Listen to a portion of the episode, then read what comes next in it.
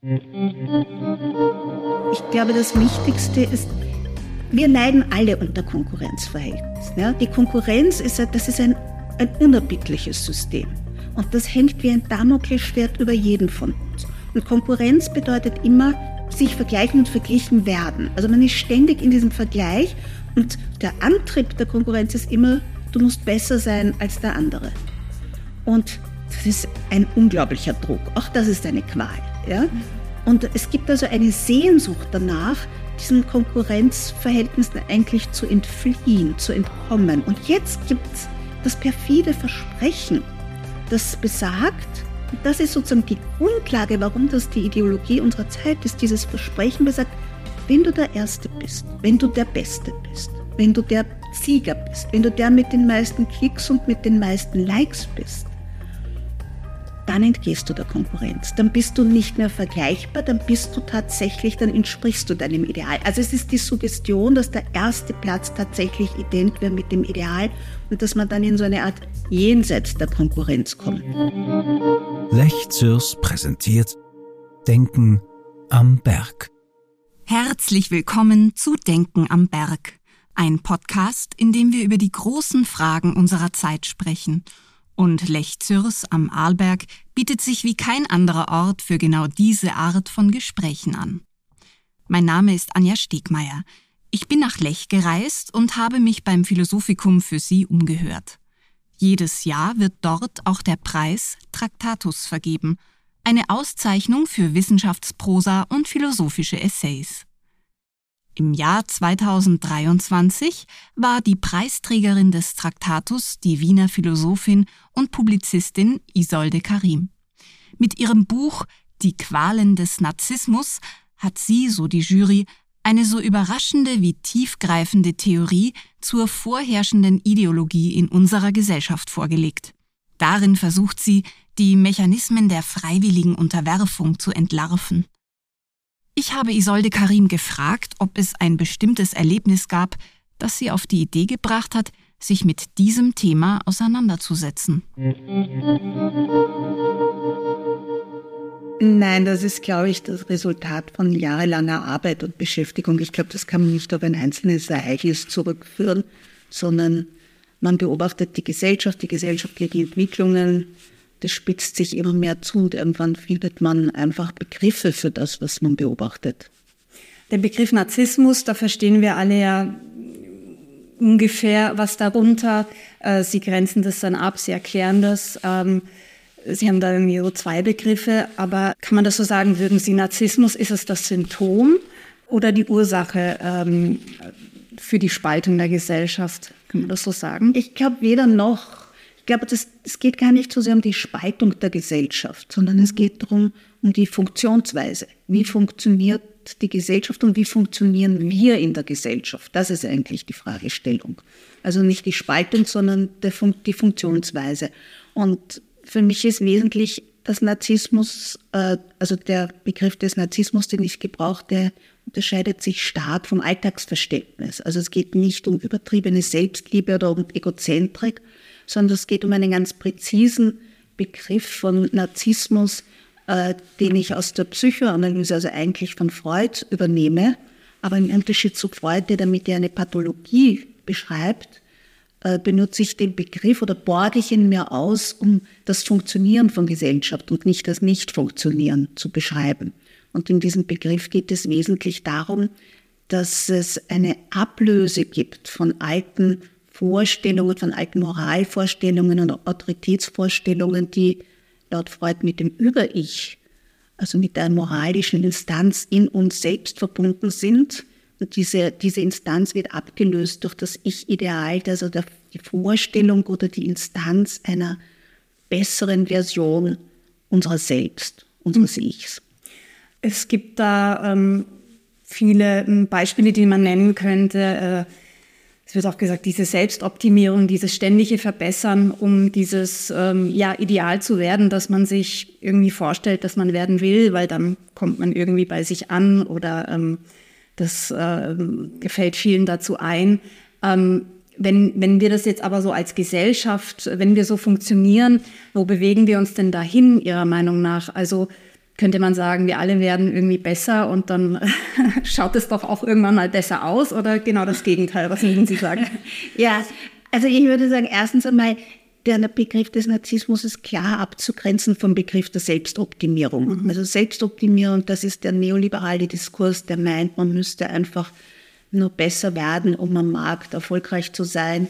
Und der, der Subtext des, des Selbstoptimierungsdiskurses ist, dass man diese Selbstoptimierung irgendwann erreichen kann, dass man dann auch eins werden kann. Also in dem Sinn, wie Sie gesagt haben, besser werden kann. Narzissmus zeigt, dass wir dieses Ideal, dem wir nachstreben, nie erreichen können. Das Interessante an dem Narzissmuskonzept ist, dass das eine unglaubliche Ressource ist, weil dieses Ideal, das streben wir immer an, das hat einen unglaublichen Sog, dem rennen wir nach, ja? da mobilisieren wir unglaubliche Energien, aber wir werden es nie erreichen. Es ist sozusagen, man kann sich dem annähern, es gibt momentan Übereinstimmungen, aber wirklich erreichen wird man es nie.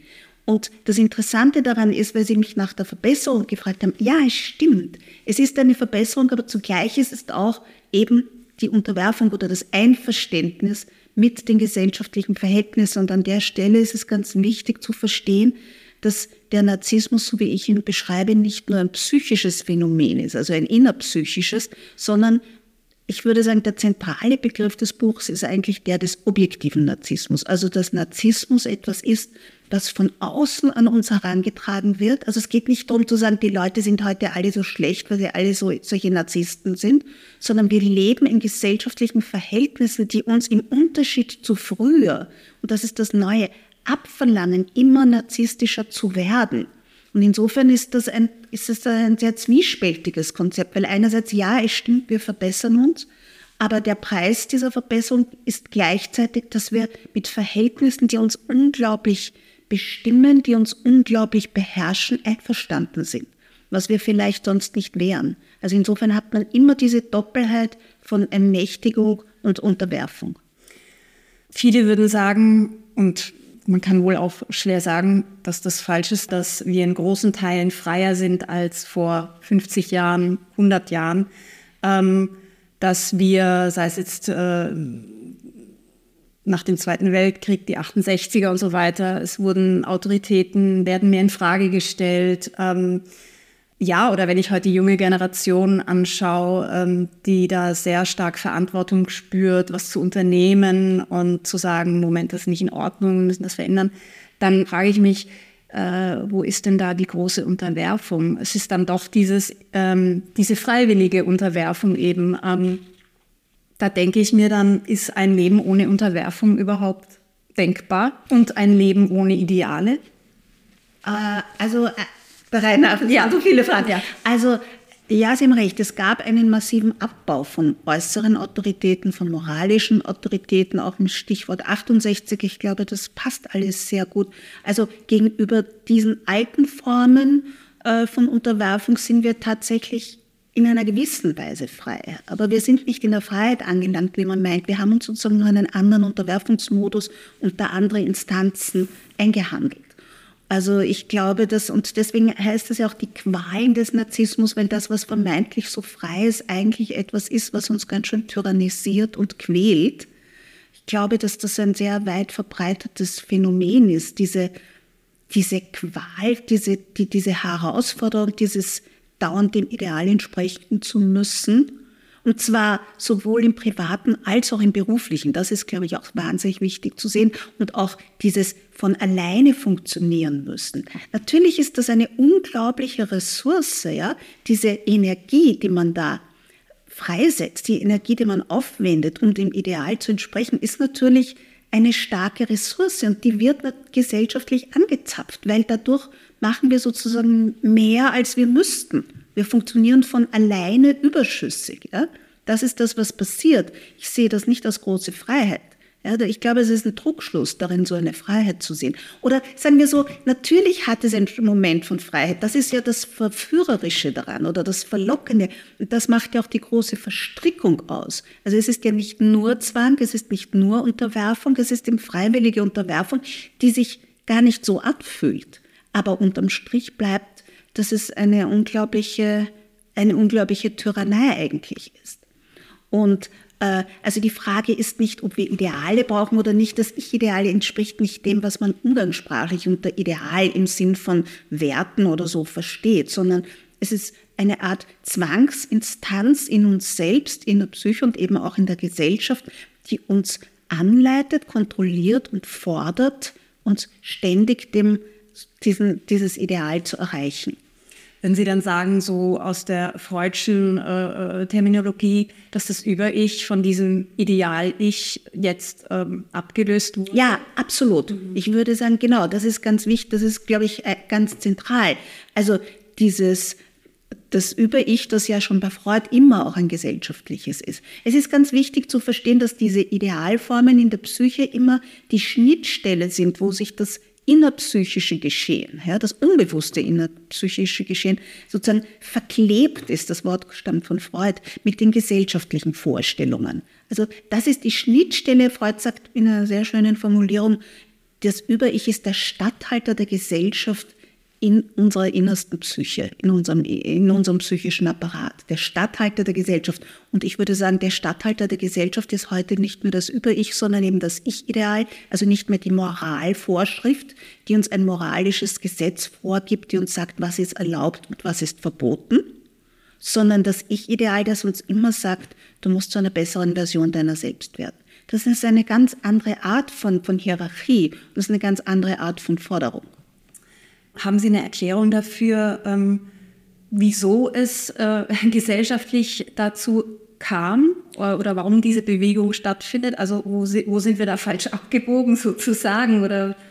Ich glaube, dass man das ganz eng äh, im Zusammenhang sehen muss mit dem, wie sich der Kapitalismus entwickelt hat. Und ich glaube, es hängt einfach ganz stark damit zusammen, dass wir eine unglaubliche Ausbreitung und Vermehrung der Konkurrenzverhältnisse haben. Hin zu so, so weit, dass alle gesellschaftlichen Verhältnisse eigentlich von Konkurrenz durchdrängt sind. Also hat man früher auch in Gesellschaft mit einer kapitalistischen Produktionsweise noch Bereiche gehabt, die von der Konkurrenz ausgenommen waren. Die Liebe, die Familie, in einem gewissen Sinn auch die Kunst.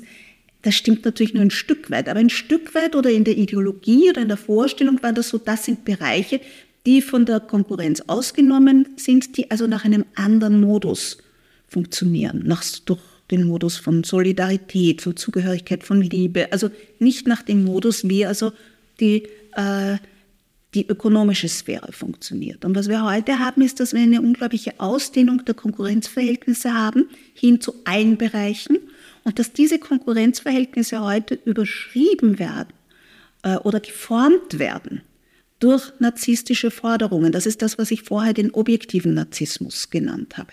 Also um Ihnen ein Beispiel zu geben. Äh, ich glaube, das Wichtigste ist, wir leiden alle unter Konkurrenzverhältnissen. Die Konkurrenz ist, das ist ein, ein unerbittliches System. Und das hängt wie ein Damoklesschwert über jeden von uns. Und Konkurrenz bedeutet immer sich vergleichen, sich vergleichen und verglichen werden. Also man ist ständig in diesem Vergleich und sozusagen das, der Antrieb der Konkurrenz ist immer, du musst besser sein als der andere. Und das ist ein unglaublicher Druck. Auch das ist eine Qual. Ja? Und es gibt also eine Sehnsucht danach, diesen Konkurrenzverhältnissen eigentlich zu entfliehen, zu entkommen. Und jetzt gibt es perfide, das perfide Versprechen, das besagt, und das ist sozusagen die Grundlage, warum das die Ideologie unserer Zeit ist, dieses Versprechen besagt, wenn du der Erste bist, wenn du der Beste bist, wenn du der Sieger bist, wenn du der mit den meisten Klicks und mit den meisten Likes bist, dann entgehst du der Konkurrenz. Dann bist du nicht mehr vergleichbar, dann bist du tatsächlich, dann entsprichst du deinem Ideal. Also es ist die Suggestion, dass der erste Platz tatsächlich ident wäre mit dem Ideal und dass man dann in so eine Art Jenseits der Konkurrenz kommt. Also was heißt das? Das heißt, das ist die Suggestion, über die wir alle funktionieren. Durch mehr Konkurrenz kannst du der Konkurrenz entgehen. Stimmt natürlich nicht. Du bleibst in einem System endloser Austauschbarkeit, selbst wenn du an der Spitze angekommen bist. Es hängt dir ständig eben wie ein Damoklesschwert über dich, dass du da wieder rausfällst. Aber das ist das Versprechen und das ist dem, dem rennen wir alle nach. Aber ist äh, dieses Thema der Konkurrenz ist doch ist wahrscheinlich so alt wie, wie die Menschheit selbst, ja? Also es ist ja selbst, würde ich sagen, äh, in der weiß nicht, Biologie, ja, oder in der darwinistischen Theorie oder ähm, und eigentlich würde ich da sagen, wenn ich die Konkurrenz ausmerze, also wenn es weniger Konkurrentinnen gibt, dann, dann stehe ich ja eigentlich besser da und Sie sagen das genau anders. Nein, es geht darum, dass die Konkurrenz heute, also äh, in der Biologie funktioniert das anders. Ich glaube, das kann man nicht. Aber sagen wir mal, ja, also dass sozusagen kapitalistische Gesellschaften über Konkurrenz funktionieren, das wissen wir ja. seit 150 Jahren oder seit 200 Jahren. Das ist keine Neuigkeit. Da haben Sie völlig recht. Aber was sich verändert hat, ist eben zweierlei. Erstens einmal, dass die Konkurrenz heute alles erfasst. Es ist nicht nur so, dass die Leistungen verglichen werden, sondern wir als gesamte Personen. Es gibt endlos viele Mechanismen, wo man ständig beurteilt wird, und zwar nicht nur gemäß, ob man die Leistung erbringt oder nicht, sondern als gesamte Person. Das heißt, der Einsatz ist nicht mehr, was ich tue und was ich leiste, und ob ich, sondern ob ich als Person entspreche oder nicht. Das ist eine ganz andere Art von Urteil und eine ganz andere Art, wie die Konkurrenz eigentlich das gesamte Leben bestimmt. Das ist die Veränderung. Also nicht die Konkurrenz per se ist die Veränderung, sondern diese Umformung der Konkurrenz zu einer narzisstischen Forderung. Wenn ich mir jetzt die Generationen anschaue, ähm, jetzt diese Generation Z oder jünger, verhält oder lebt oder denkt ja ganz anders wie jemand, der in den 80er Jahren zum Beispiel jung war, da war es sicher ein Ideal, vielleicht mehr verdienen, mehr im Job erreichen, länger arbeiten, das größere Auto, weiß ich nicht. Und jetzt ist es ja doch eine, man kann sagen, eigentlich eine ganz andere Bewegung. Weniger arbeiten, mehr Zeit für Freizeit, weniger konsumieren, äh, nachhaltiger leben und so weiter. Ähm, aber das ist ja auch wieder eine Verbesserung oder das Streben nach einem Ideal, würden Sie sagen, diese jungen Menschen unterliegen auch diesem Narzissmus? Absolut. Aber ich, also erst einmal glaube ich, dass Sie eine falsche Vorstellung haben vom Leben in den 80er Jahren. Ja. ja. Das ist mal das eine. Aber das zweite ist, äh, ja, ich glaube, man darf das eben nicht, man darf eben diesen Narzissmus nicht mit diesem äh, Gleichschalten, mit diesem neoliberalen mit dieser neoliberalen Erzählung von Erfolg und Geld. Narzissmus bedeutet nicht mehr, mehr Geld notwendigerweise, sondern es bedeutet, dass man, äh, es ist vielleicht auch dieser absolute Anspruch. Ja? Also der, die narzisstische Moral unter Anführungszeichen, ja, weil sie ist eben keine Moral. Aber die narzisstische sogenannte Moral besteht darin, dass man alles auf sich bezieht. Ja? Und das heißt, das muss nicht heißen, dass man Erfolg in diesem äh, einfachen Sinn von ökonomischen Erfolg denkt. Das kann auch sozusagen im Sinne einer, einer anderen Qualität des Lebens, also nicht einer Quantität von Geld, sondern einer Lebensqualität oder von mir aus auch äh, im Sinne des, der Verbesserung der Umwelt. Das ist, das ist nicht die Frage. Ja? Sozusagen aber die Art des Weltverhältnisses, also nicht der Inhalt, sondern die Art, wie man sich auf die Welt bezieht, ist immer, dass man das Gute an dem misst, an sich selber misst. Man wird sich selber zum Maßstab des Guten. Das ist sozusagen früher das sozusagen das moralisch Gute ist ein vorgegebenes Gutes, das eine allgemeine Verbindlichkeit hat, ja, für, für die gesamte Gesellschaft. Das haben wir heute nicht mehr. Wir haben heute kein allgemein verbindliches Gutes mehr oder nur noch Restbestände davon. Natürlich, das, man sagt das alles immer so, das sind ja keine totalitären Sachen. Natürlich gibt es auch heute noch Gemeinschaften und Gruppen, wo das Über-Ich regiert, aber im Großen, ja, in der Gesamtgesellschaft ist dem nicht mehr so. Und so ist das auch mit dem Guten. Natürlich gibt es noch Restbestände des moralisch Guten im, Alt, im alten Sinn, aber tatsächlich haben wir heute die Vorherrschaft von einem Guten, das nicht mehr äh, das eben nicht mehr an einem allgemein verbindlichen Guten orientiert ist, sondern das immer an dem äh, bestimmt wird von dem, der spricht und der sagt, was ist für mich gut. Also das heißt, indem man postuliert, das Gute ist zum Beispiel der Umweltschutz oder so, wird es immer auf die Person bezogen, die das, die das behauptet. Und äh, das heißt also, es geht immer um, diese, um diesen Bezug auf den Einzelnen. Aber sind diese Fragen über das Gute und Böse, da steckt doch auch immer gleich eine, eine Handlungsanweisung drin, wie ich leben soll, wie ich handeln soll. Und das ist doch immer eine Frage von mir persönlich, äh, so eine Frage der Verantwortung. Ähm, das klingt, es klingt halt doch äh, egoistisch, wenn Sie sagen, es geht immer um, um, um meinen Master, Maßstab und diesen Selbst. Ja, es ist narzisstisch. Mhm. Ja, natürlich, das sage ich ja. Mhm. Also natürlich, aber sagen wir so, äh, der SUV-Fahrer hat auch eine Vorstellung vom Guten und vom Schlechten. Ja? Und äh, für den wird das etwas anderes sein und für den werden daraus andere Handlungen folgen als für den Veganer. Mhm. Ja? Aber das Interessante ist, dass es keine allgemein dass es keine verbindliche Vorstellung des Guten gibt, die für beide stimmt.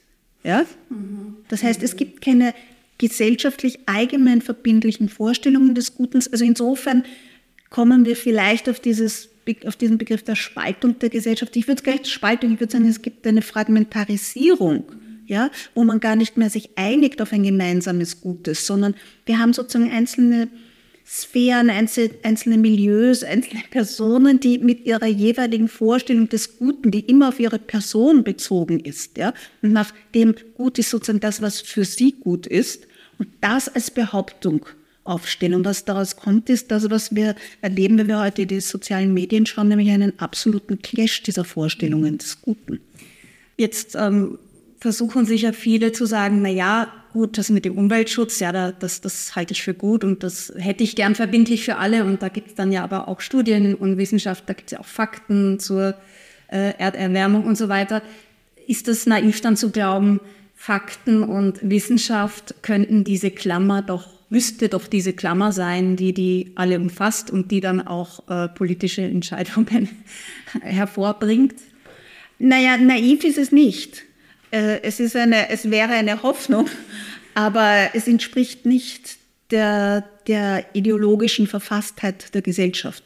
Das merken wir ja einfach daran, dass es, wenn es so funktionieren würde, das haben wir bei der Pandemie gemerkt, das haben wir bei, wie kommt es dazu, dass es in solchen Situationen, wo man sich denkt, es gibt eigentlich etwas, was objektiv festgestellt wird, was ist richtig und was ist falsch, ja? Wieso kommt es dann zu so einem Glaubenskampf? Ja? Also offenbar funktioniert diese Klammer nicht oder sie funktioniert nicht in dem Maße, wie man sich es eigentlich vorstellt. Das heißt, wir funktionieren heute nicht mehr über solche Vernunftskonzepte, ja? sondern, oder über, sondern über viel subjektivere äh, Konzepte. Und daher, da kommt eben der Begriff oder das Konzept des Narzissmus ins Spiel. Ja, das sind jeweils narzisstische Konzepte. Ist auch interessant, dass Sie eben den Begriff Glauben verwenden. Also das mhm. äh, beziehungsweise ob da die Aufklärung ein bisschen überbewertet ist, so, so gesagt, dass man damit der Ratio einfach nicht weiterkommt oder mit dem Appell an das Denken, weil es vielleicht viel mehr um, um Glauben und Fühlen geht. Ich würde sagen, wir sind heute keine aufgeklärten Subjekte mehr oder sehr viel weniger aufgeklärte Subjekte oder es ist sozusagen gerade in, in Erosion. Sehen Sie irgendwie eine, eine Art Gegenbewegung oder irgendwie Zellen, die die in der Gesellschaft, die sich anders halten? Oder äh, ja, wie sehen Sie das? Also wird das einfach immer äh, perfider werden, bis, bis es der Riesenclash kommt? Oder was ist so Ihre... Äh, ich glaube, das ist, ich habe sozusagen keine Prognose für die ja. Zukunft. Ja? Also das ist nicht die Aufgabe der Theoretikerin, die Aufgabe ist, eine Analyse zu ja. liefern. Aber was man sieht, ist, dass dieses narzisstische, dass diese narzisstisch verfasste Gesellschaft voller innerer Widersprüche ist. Und wie wir aus der Geschichte wissen, werden diese Widersprüche irgendwann einmal schlagend. Ja? Das heißt, wir haben, der Narzissmus ist ein eminent antigesellschaftliches Prinzip. Und wir haben sozusagen eine Gesellschaft, die nach einem antigesellschaftlichen Prinzip funktioniert. Das ist klar, dass das nicht auf ewig so weitergehen wird. In welcher Weise sich das verschieben wird oder so, das kann ich nicht vorhersagen. Wir haben ja gerade in den letzten drei Jahren gesehen, welche vollkommen unerwarteten Ereignisse eintreten. Also ich glaube nur, dass man verstehen muss, dass man nicht an zwei Stellschrauben drehen kann und sagen kann, na gut, jetzt nehmen wir uns vor, dass wir weniger narzisstisch sind und dann verändert sich was. Das ist keine Frage des Goodwills, sondern es ist eben eine Frage der Verhältnisse. Ja? Und so, also ich glaube, das muss man, glaube ich, ganz, das, die werden sich verändern, die können sich verändern, das ist ja nichts für die Ewigkeit. Aber es, man muss verstehen, dass, man, dass es nicht ein einfacher Willensakt ist, um da rauszukommen, sondern dass es eine ein, ein, ein politisch-gesellschaftliche Veränderung bedarf. Das ist schon so ein bisschen frustrierend, wenn man jetzt Ihr Buch liest oder ihn zuhört. Dass das tut mir leid. Also ähm, jetzt kann ich selbst von mir sprechen. Jetzt ähm, versuche ich mich zu informieren und gute Entscheidungen zu treffen und äh, überlege mir im Winter, wie oft kann ich mir denn jetzt ein Vollbad äh, gönnen äh, bei den Gaspreisen oder woher das Gas kommt und so weiter und versuche das Richtige zu tun oder Dinge besser zu machen. Und dann werfen sie mir dann doch auch vor, ich bin da voll drin in diesem, in diesem äh, ja, äh, Ver Ver Verbesserung und äh, ich falle unter diesen Begriff des Narzissmus ja dann auch. Ähm, also was Beziehungsweise wenn ich denke, ich übernehme jetzt Verantwortung und ähm, ich möchte gesunder werden und äh, unterwerfe mich selbst einem Ideal und sage, ich möchte es erreichen. Also ist für mich schwierig, was, wo kann man denn unterscheiden zwischen diesem, ist dem wirklich alles unterworfen oder gibt es da auch sowas wie Eigenverantwortung? Ja, also erstens einmal werfe ich Ihnen gar nichts vor. ich werfe auch sonst niemanden vor. Ich glaube, es ist ganz wichtig, das zu verstehen. Das habe ich oft an den Reaktionen meines Buchs gesehen es geht nicht darum zu sagen, dass jemand oder wir oder viele heute schlechte Menschen sind. Ich habe das eingangs schon erwähnt. Es ist ganz wichtig zu sagen, es geht darum, welche Funktionsweisen von uns erwartet werden und wie trickreich das ist, weil nämlich das, was von uns erwartet wird, deckt sich ja ein Stück weit mit dem, was wir begehren. Das heißt, wenn wir, wir haben früher Gesellschaften gehabt, wo die moralische Vorgabe war, du musst dein Begehren zurückstecken, du musst auf etwas verzichten, du musst dich einschränken. Ja? Das war oft bitter, aber wenn man das erfüllt hat, hat man sozusagen die moralische Vorgabe erfüllt. Und was wir heute haben, und das macht die Sache so schwierig, und das ist eben auch in Ihrer Frage angelegt ist, heute ist es so, wenn wir das tun, was wir begehren oder was wir wollen, dann erfüllen wir zumindest ein Stück weit das, was wir eigentlich erfüllen sollen. Das heißt also, dem Begehren folgen und, und die Unterwerfung ist sozusagen ein und dasselbe. Mhm. Das macht sozusagen die Verstrickung aus. Das heißt ja nicht, dass es kein verantwortungsvolles Handeln im Unterschied zu einem verantwortungslosen gibt. Ja? Das heißt es natürlich nicht. Natürlich gibt es da Differenzen, aber es ist sozusagen, es ist ein sehr schmaler Grad. Das war Denken am Berg Bitte verpassen Sie auch keine der weiteren Folgen, in denen wir mit den Denkerinnen und Denkern unserer Zeit über große Fragen unserer Zeit sprechen. Wenn Sie mögen, abonnieren Sie doch unseren Kanal und hinterlassen Sie uns gerne Ihren Kommentar oder Ihre Bewertung auf den gängigen Plattformen. Wir freuen uns darüber, denn wir sind offen für Ihr Feedback. Danke fürs Zuhören. Eine Produktion von Radio Tourism im Auftrag von Lech Zürs Tourismus.